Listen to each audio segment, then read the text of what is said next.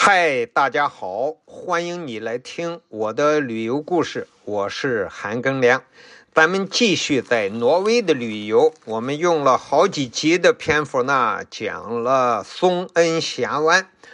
上一集讲我参加这个峡湾的旅游啊，坐着小船，然后开到峡湾深处看两岸美景啊，喂海鸥。那么回来之后上了岸呢，又要等等下一个这个旅游项目是什么呢？是坐火车。就是说，你如果到峡湾来啊，有坐大巴和坐火车两个交通方式。这个火车呢，也是我们这次旅游项目的。一个体验项目就是坐一小段几十公里，呃，然后看看沿岸的这个风光，然后下来在呃终点下来那个终点附近啊，有一些景观可以让我们看。于是我们等了一段时间呢，就坐上了火车。火车还是很漂亮的。我在火车里边呢，也拍了一些火车内部的照片。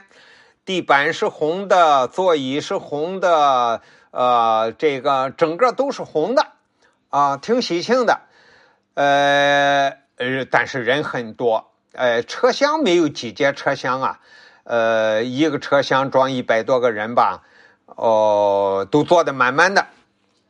火车的一侧车窗呢，就可以看到峡湾的另一番景象。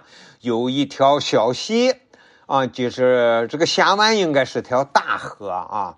那么旁边呢，因为呃瀑布多嘛，所以就形成了一些小溪，也就沿着这个铁路的一侧，铁路另一侧就是峡湾了嘛。靠山的这一侧就是小溪。呃，沿着这个小溪啊流，那么我们通过火车前行啊，就能看到小溪旁边啊有房子，呃，还有桥渡过这个小溪，两侧都有房子。我们这个火车的路基啊，就要比那个小溪高很多呀，呃，能够看到小溪边上的这个峡谷。啊也有很多这个瀑布，然后往远处看，整个山啊是全部种满了树，不一定是种的，我说错了哈，呃，就是这都是野生的，就绿绿葱葱，哎呦，真全是树，然后在山间啊，不时的就有瀑布落下来。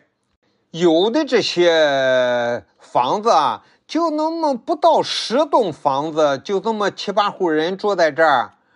哎呦，这个地方大概没有野兽吧？除了山上的瀑布和小溪之外呢，还能看到曲曲折折的盘山路，呃，一直向上通过一个两山之间的垭口。看来这就是住在这儿的人和外界交流的陆地交流的一条通道。当然，他在水上交流就是都坐船了。远处的山上白雪皑皑，八月份的天气啊还有雪。